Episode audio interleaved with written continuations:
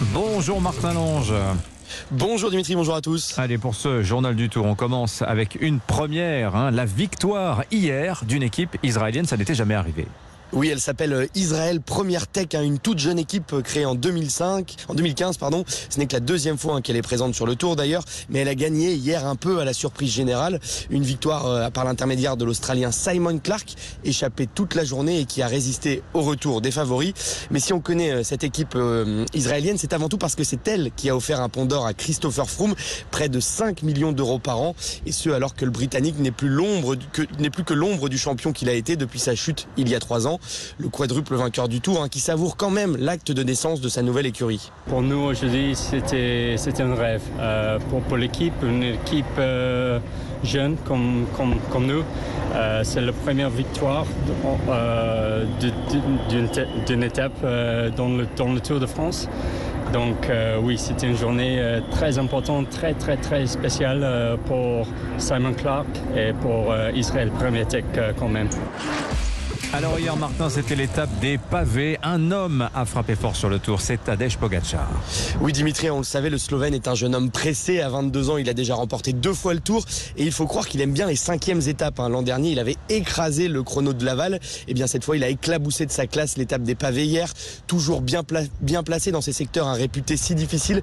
Pogacar a repris du temps à tous les favoris et notamment à Primoz Roglic. hein. Pris dans une chute, l'autre Slovène a perdu près de deux minutes. Et c'est en plus hein, luxé l'épaule.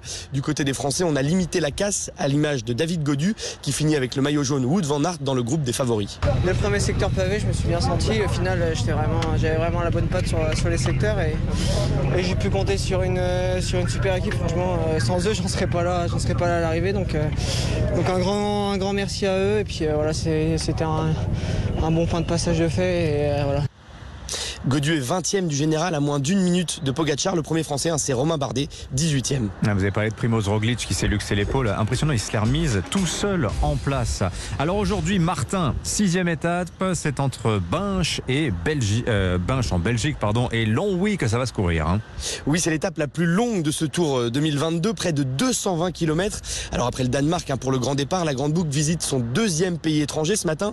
Départ de Belgique, vous l'avez dit, à Binche. On est en Wallonie, en Belgique francophone. C'est la région de Philippe Gilbert. Le Belge dispute son dernier Tour de France et il est forcément heureux de passer par chez lui. Binge, c'est une ville euh, qui est très active au niveau du cyclisme. On a eu le championnat de Belgique il y a quelques années. Il y a une course chaque année qui s'organise, donc euh, c'est très sympa. Ouais. Une étape euh, longue, on l'a dit, hein, mais euh, pas si monotone que ça. Le final, notamment avec deux côtes dans les dix derniers kilomètres. De quoi mettre le bazar, ça tombe bien. Le français Benoît Cosnefroy a coché cette étape. Oui, bien sûr, c'est une, des étapes promises au puncher. Donc euh, cette étape me plaît et j'espère euh, sincèrement pouvoir jouer dans le final. La dernière fois que le Tour est arrivé à Longwy, hein, c'était en 2017 et c'était Peter Sagan qui s'était imposé. Voilà, arrivé aux alentours de 17h. Et vous serez sur la ligne d'arrivée, Martin Lange, de même qu'Axel May, le journal du Tour, tous les jours à 7h20 et 8h30, 19h40 ce soir avec Richard Virenque. Merci beaucoup, Martin. Bonne, euh, bonne étape. 8h